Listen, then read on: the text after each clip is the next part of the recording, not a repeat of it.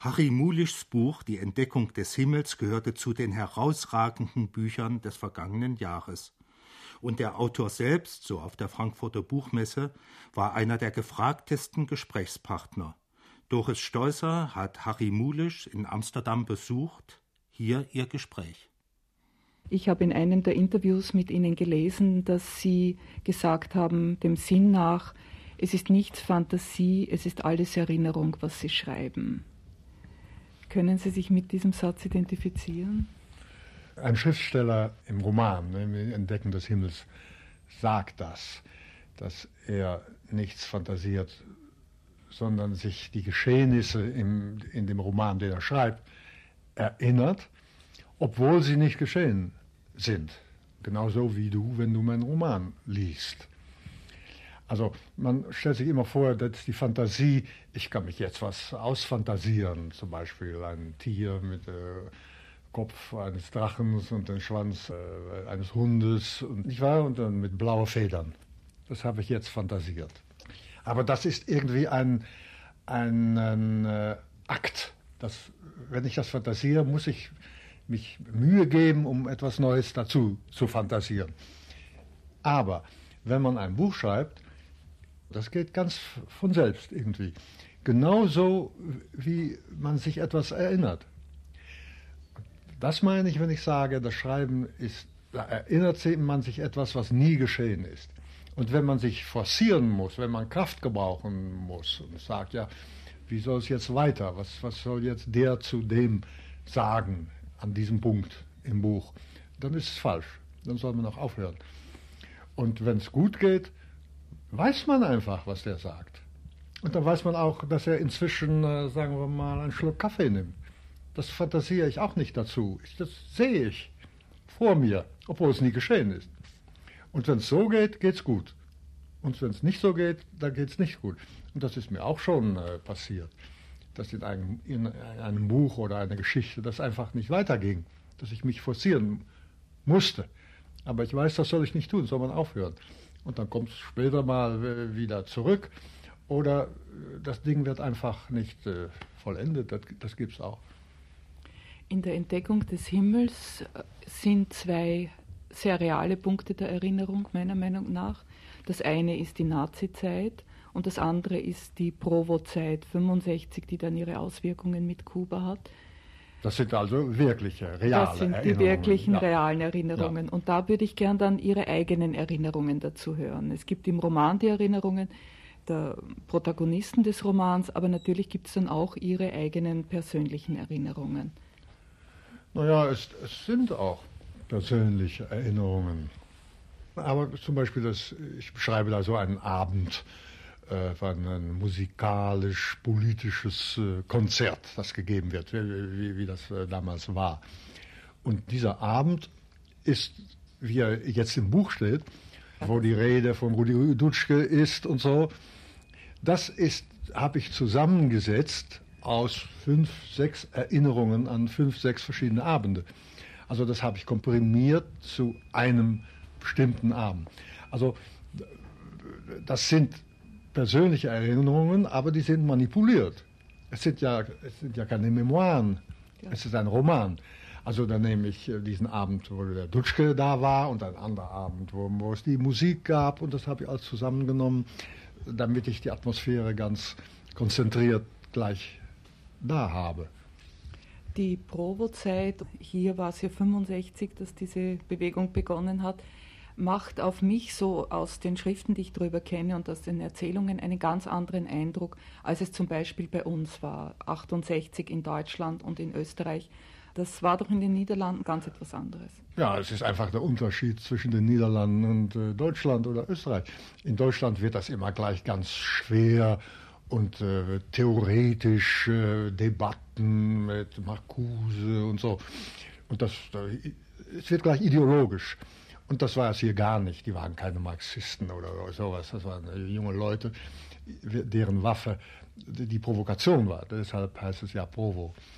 Und das Ganze war eingebettet in eine Atmosphäre von Lachen. Die Polizei lächerlich machen, nicht bekämpfen, nein, blödsinnige äh, Dinge tun, wo die Polizei rasend wurde und provoziert wurde zum Schlagen. Und so wollten sie dann den, den ja, die Gewalt aufzeigen und das ist ihnen auch gelungen. Aber jeder hat da gestanden und gelacht inzwischen. Und deshalb konnte auch aus dieser Provo-Bewegung nicht etwas entstehen später, als die ganze Sache frustriert wurde, nicht wahr? Wie die, die deutsche RAF-Sache wo sie dann die Pistolen genommen haben und äh, Leute erschossen haben. Und ja, das ist doch immer da. Sowas konnte aus dieser holländischen Provo-Bewegung Bewegung nicht her herauswachsen. Wie weit haben Sie sich mit der Bewegung identifiziert? Ach, ich war schon äh, zu alt. Mal Provos, die waren in, in 65, äh, waren die, weiß ich, 20 Jahre alt. Also die sind alle geboren in 45, nach dem Krieg. Und da war ich äh, längst äh, in den 30ern, nicht wahr? Also ich, am Rande habe ich mich das angeguckt. Und ich musste das schon angucken, weil ich hier im Amsterdam Zentrum lebe. Und da passierte es vor der Tür. Also ich habe das alles gesehen und ich habe auch ein Buch darüber geschrieben, das übrigens nicht übersetzt ist. Und äh, ja, äh, und da habe ich versucht, die ganze heitere, äh, heiter revolutionäre Atmosphäre in dem Buch äh, hereinzubekommen. Ist vielleicht auch gelungen. Und äh, ja, es hat mich sehr interessiert, weil damals, ja, im 65 endlich passierte, was im 45 hätte passieren sollen, nämlich, dass, dass das Land sich änderte. Es war ja so, dass in 40 für Holländer fing der Krieg an, 45 war Schluss und da ging es einfach weiter, wie es in 40, 39 gewesen war. Mit den genau denselben Parteien, dieselbe Mentalität, alles. Während wir alle erwartet hatten in 45, jetzt wird alles anders. Nein, es wurde wieder, wie es war. Und erst in 65 änderte sich das. Und diese Änderungen wirken die heute noch fort? Sind die heute noch in der Gesellschaft in den Niederlanden zu spüren? Ja, es ist natürlich eine, eine Gegenbewegung äh, da. Aber Holland war ja ein sehr kalvinistisches, formales, bürgerliches Land. Das hat sich bleibend geändert. Naja, und die ganze Demokratie-Sache, das ist dann natürlich viel zu weit gegangen. Das wird ein bisschen zurückgenommen jetzt, aber nicht ganz. Ja, ich glaube schon, dass Holland sich da sehr geändert hat. Die Kriegszeit ist ja auch ein wichtiger Teil Ihres Buches die Kriegszeit, die Erinnerung besser gesagt an die Nazizeit. Die biografischen Parallelen zu ihren beiden Hauptfiguren Max und Ono sind bedingt vorhanden. Wie war es für Sie? Sie sind Sohn einer jüdischen Mutter und eines Vaters, der mit den Nazis zusammengearbeitet hat. Wie haben Sie das damals als Kind empfunden? Ja, mein Vater war ein früherer K&K-Offizier aus Wien die, der hier angewandert ist und dann äh, mitgemacht hat, ein Kollaborateur war, war kein Kriegsverbrecher oder, oder war auch kein Nazi, aber ein, ein Kollaborateur, war verheiratet mit einer jüdischen Frau, aber inzwischen von ihr geschieden, sonst hätte er ja nicht mitmachen können. Und äh, ich wohnte mit meinem Vater in Haarlem, das ist hier 20 Kilometer von Amsterdam, während meine Mutter hier in Amsterdam wohnte. Und den gelben Stern trug. Und das war für mich damals einfach, wie es war. Das hat mich nicht gewundert, das war so. Und erst lange, ziemlich lange nach dem Krieg, als ich diese Geschichte anderen Leuten erzählte, erst da ich, wurde mir klar, wie merkwürdig die Lage eigentlich gewesen war. Aber wenn man 13, äh, was, ja, 14, 15 ist, ja, dann ist es einfach so, wie, wie, wie andere Jungs haben andere Verhältnisse. Das waren eben die meine. Aber dass das ganz merkwürdig war, das ist äh, mir jetzt ziemlich klar, ja. Mein Vater hat dann auch im, im, im Lager gesessen, nach dem Krieg natürlich, drei Jahre. Aber wenn er nicht mit den Nazis äh, kollaboriert hätte, wäre meine Mutter nicht mehr am Leben gewesen, während sie heute noch lebt denn die wurde dann mal verhaftet, nicht wahr? Und er hatte da seine gute Beziehungen zu den hohen Besatzungsautoritäten. Und da hat er ihr wieder rausbekommen. Sonst wäre sie nach Auschwitz geschafft, so wie ihre Mutter und ihre Großmutter. Also das ist alles die, die Ironie der Geschichte. Ich kann sagen, ne, das war falsch von diesem Mann, dass er mitgemacht hat. Aber dann hätte meine Mutter nicht mehr gelebt. Hat es Einfluss auf Ihre Arbeit oder auf Ihre schriftstellerische Sicht auf vieles, dass man etwas Falsches tun kann und damit doch das Richtige tun kann? Diese Relativität des Handelns, der, der Wertigkeiten gut und schlecht, richtig, ja, ja, falsch. Das, ja, ja, ich habe das nicht mit diesem, sagen wir mal, Material gemacht. Das wäre mir zu autobiografisch. Das ist jetzt in der Entdeckung des Himmels. Aber nicht das mit der, dass der Mann die Frau rettet. Denn in der Entdeckung des Himmels ist es ja ganz anders. Da ist er einer, der sie anzeigt bei den Nazis. Und dann wird sie vergast und der Mann selber wird dann nach dem Krieg hingerichtet. Also das ist das Umgekehrte, wie in meinem Fall. Aber die, die ganze das ganze Problem, man tut was Gutes und das ist schlecht und man tut was Schlechtes und das ist äh, nachher das Gute.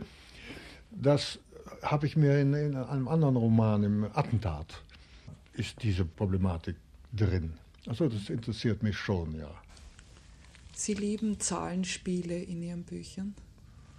Die Entdeckung des Himmels hat ja so viele Kapitel wie Sie Lebensjahre. Ja, ich wurde 65 und da der Geburtstag näherte. Und ich schrieb diesen Roman, den ich fertig haben wollte, an meinem 65. Geburtstag.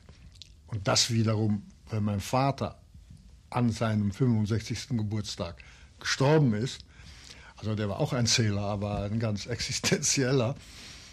Also das war für mich so irgendwie ein mythischer Tag. Mein eigener 65. Geburtstag.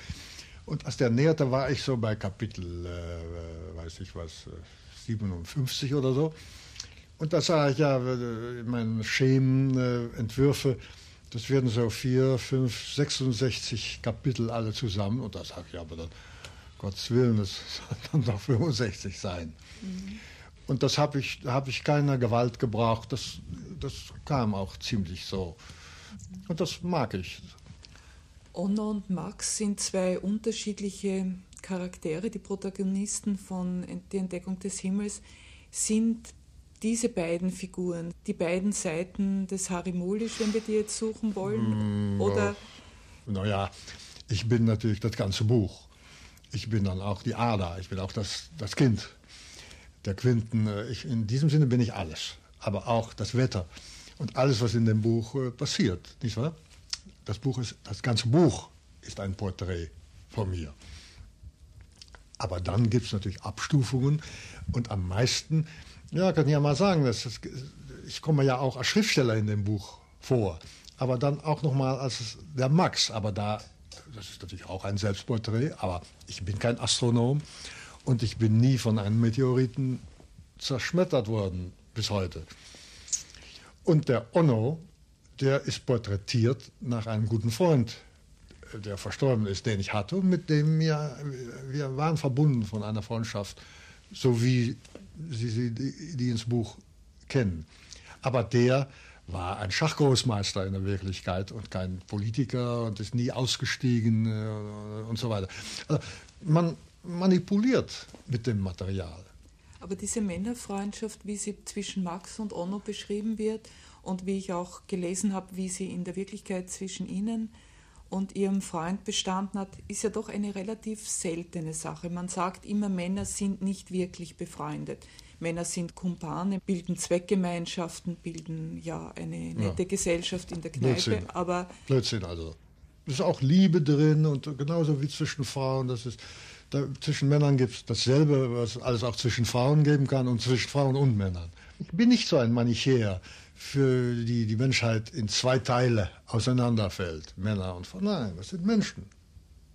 Und nicht nur sehen Frauen anders aus physisch als Männer, aber jede Frau sieht auch anders aus als jede andere Frau. Und da, da gibt es doch schon die Unterschiede.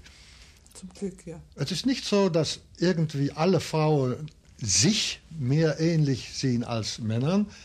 Nein, das ist nicht wahr ich, ich kenne viele Frauen, die mich mehr an Männer erinnern als manche Männer. Was in der Entdeckung des Himmels auch so stark äh, zum Ausdruck kommt, ist die Unberechenbarkeit der höheren Mächte, die Skrupellosigkeit eigentlich, mit der diese höheren Mächte über Generationen eine, eine Folge aufbauen von Ereignissen und die Menschen wie kleine Schachfiguren eigentlich nur sind, in einem größeren Spiel, das für die Menschen, für die einzelnen Protagonisten nicht zu durchschauen ist. Sehen Sie ja, Himmel, höhere Mächte als derartig willkürliche Nein, nein, da, Walter im nein, Schicksal der Menschen. Das ist, das, ist die, das, nein, das ist die Form, die ich für dieses Buch gewählt habe. Dass, dass ein Engel manipuliert da auf Erden mit Menschen, damit er sein Ziel erreicht und ist auch skrupellos. Nicht wahr? Das möchte ich eigentlich nicht theologisch verstanden haben, dass ich glaube, dass die Engel so sind obwohl der Rilke ja gesagt hat, ein jeder Engel ist schrecklich. Nein, es ist eher ein Bild von an jeden Schriftsteller, der ja mit seiner Person in seinen Romanen so herum manipuliert. Jeder Schriftsteller schreibt sein Buch so, wie diese Engel in diesem Buch mit den Personen machen. Und jeder Schriftsteller ist mit seinen Personen skrupellos.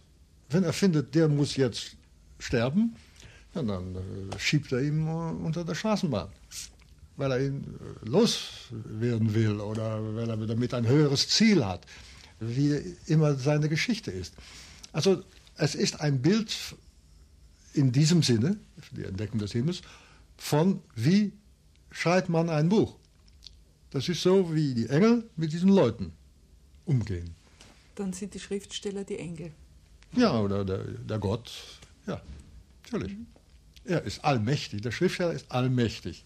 Kann tun, was er will. Und das kann weiter nur in der Wirklichkeit, kann oder könnte das nur ein Gott. Wie ist diese Idee entstanden, die Engel als Schriftsteller einzusetzen, ja, das, als die Führer? Nein, nein, nicht als Schriftsteller. Ich, ich, nein, das sind sie nicht. Es sind eben Engel in dem Buch. Nur die Personen im Buch wissen nichts von den Engeln, glauben sogar nicht an die Engel, während der Leser weiß, dass es die Engel gibt. Im Buch natürlich, nicht wahr? Und genauso kann man im wirklichen Leben, kann einer sagen, ja, unser Schicksal, das ist alles von Gott so gewollt. Ja, wenn er an Gott glaubt, ja. Aber wenn einer nicht an Gott glaubt und es gäbe Gott trotzdem, dann wäre er eine Situation von meiner Person äh, in, in, in diesem Roman. Denn in diesem Roman gibt es Gott. Denn die reden ja miteinander. Und wie ist die Idee entstanden?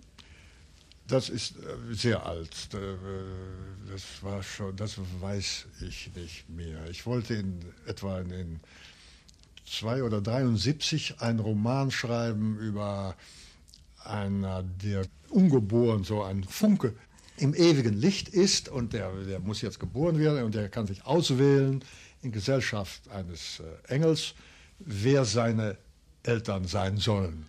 Und da gehen sie runter und da gucken sie sich so verschiedene möglichen Eltern an.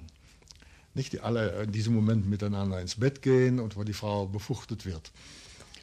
Das war ein Buch, was ich mal schreiben wollte und nie geschrieben habe. Und dann fing ich an mit diesem Buch und da kam diese alte Idee und da wusste ich, die werde ich jetzt ganz anders benutzen, als ich damals wollte, aber ich, die Idee werde ich mir jetzt nehmen.